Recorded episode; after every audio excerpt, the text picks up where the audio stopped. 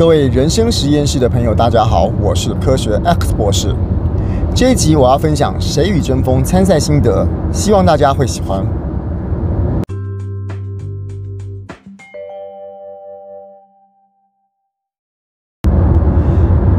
感动可不可以刻意练习？我这个人是个理工宅男啊，所以我在感动的事情跟大家感动的事情可能不太一样。当然，我不是个没血没肉的人，我也会有我觉得感动的事情。只是我感动的事情可能跟大家不太一样。这个在我参加了第一场比赛，就是《谁与争锋》的第一个，就是第二集那第一场比赛，感动的部分我就有发现了。大部分的人讲的是啊，阿爸阿布这种感动的部分，可是说实在，我不是说我对我爸妈没感情。但是我生命中，我会觉得比较比较想要掉眼泪的感情，比较接近是亲子朋友这一种感觉。什么叫亲子朋友啊？其实我说一个我最近觉得非常感动的电影，就是我相信蛮多人都这样讲的哦，《哆啦 A 梦》那个《Stand by Me 二》，我觉得它非常非常感动。我在看这个电影的时候，大概倒数的几分钟都是。无时无刻哭得稀里哗啦，真的是这个泪流满面，这个眼泪擦不停啊！所以我在第一场的感动比赛的时候，我就发现我感动的点跟大家不太一样了。好了，那问题来喽，那我还是要继续比赛下去吗？大家或许觉得说今天第一集是感动，那之后又有幽默又有提案，那就不需要感动了。其实不是哦，因为感动这件事情是一个。感情层面的一种驱动的方式，所以不论是在后面的幽默也好，后面的提案也好，后面的其他主题，其实都可以把感动这个元素带到里面去。就是说，你不管讲什么事情，你想一下哦，今天是选举，今天是毕业，今天讲环保，是不是都可以把感动的事情带到这个？演讲之中成为一个重要的元素，所以感动这个东西，在所有类型的演讲应该都有机会可以把它的元素放进去。好了，那我后面在准备其他的竞赛的时候，虽然它比的不是感动，但是我还是需要有些地方用感情来推动大家。这个时候我就麻烦了，因为我感动的点跟大部分的人感动的点不一样。那这个时候我该怎么办呢？呃，我曾经在另外一个就是如何找出生命中的故事里面去做过一个，也是这个影片哦。我大概描述的是说，大家可以仔细回顾一下自己的生命之中有没有一些重要的地方，可以把这个。感动给提出来，就是说，你今天没有没有感动的故事可以讲，是你现在想不到，并不是你没有，所以你要从不同的角度、不同的触角去找你的感动故事，这是一点，就是从你的生命中去找出感动的故事。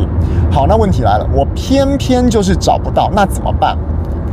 也就是说，当我在需要感动的点的时候，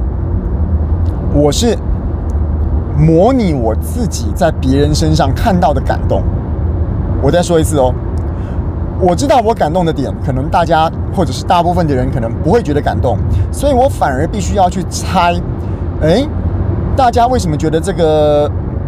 爸爸帮助小朋友完成梦想的故事很感动？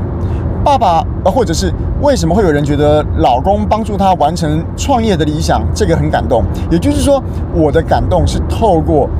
我去看看别人会为什么事情的感动而刻意练习来的。也就是说，如果我今天没办法用我的方式去感动人家的时候，我就会犹豫一个点，我要不要去揣摩大部分观众评审他们心目中的感动是什么样子？我从别人的感动的例子去挖出一个，甚至于是硬去挖出一个我生命中的感动。老实讲，这样有点痛苦吼，因为毕竟演讲是个带有感情的东西，你的感情。就是你的感情，你没有办法用别人的感情去找出自己生命中状态也带有感情的部分。我今天我当然我也很喜欢我爸，也很喜欢我妈，我们生命中的确也有很多的感动的部分。可是那个感动的成分还没有到，我应该说啦，不要说感动啦，就是说会让我想要掉眼泪的感觉。事实上，我碰到的事情，或者是我对那个情感上面的触动，还是低于《哆啦 A 梦 Stand by Me Two》的那种编辑过的感觉。我对那种感觉的确会比较反应来的剧烈一点。所以，我即使是透过我说的刻意练习，去看看别人的感动的这种模式，有没有在我生命中有类似的状况，而硬把它讲出来的话，我觉得。虽然他可以练习得出来，但是我后来在几次我的上场的经验里面，说实在的，我觉得效果不好。那这个时候就就陷入一个两难了。我应不应该继续努力的去练习别人今天感动的感受？也就是说，我要不要用我自己的身份、我自己的大脑去想办法感受别人这个感动到底在什么地方？那既然这条路如果我觉得走不通，或者是觉得走的还需要很多努力的话，那我该怎么办？比赛到了后期，其实我的确没有这样做。我或许可以去刻意练习出别人的感动到底在感动什么事。不过说实在的，我并没有这样做。没有这样做的理由是什么呢？嗯，我们回头到这个是个竞赛，竞赛的结果当然是输或赢。当然就是评审的给分跟现场观众按灯的结果。好，那我回头来想一下，观众的按灯跟评审的给分到底有哪几个面向？我觉得应该有三个面向。第一个是你文章的内容，就是说你今天的这个稿子内容写得好不好？我今天说的，今天你的故事感动，你的阿爸阿布的故事感动。但是我的布丁狗的故事，我觉得很感动。这个指的是内容的部分，所以我可能会输在这个部分，因为大部分的价值观，大部分的人感动的点，可能在布丁狗我的亲子故事里面，比上阿巴阿布的故事，的确是来得弱了一点。所以这边我就认了，因为我这边的确是我比较跟大家不一样的地方。那第二个评审跟现场给分的机制，就是你的表达技巧啦，技巧是可以练的。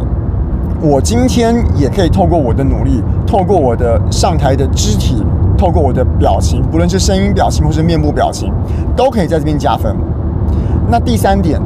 第三点才是我觉得我最重要的。大家按灯跟给分的机制，还有一个叫做“我就是喜欢你这个人”。我再强调一次哦，他除了为你的内容按灯，他除了为你的表达技巧按灯。他还可能为了你这个人去按灯，就好像我今天如果很用力的去推动，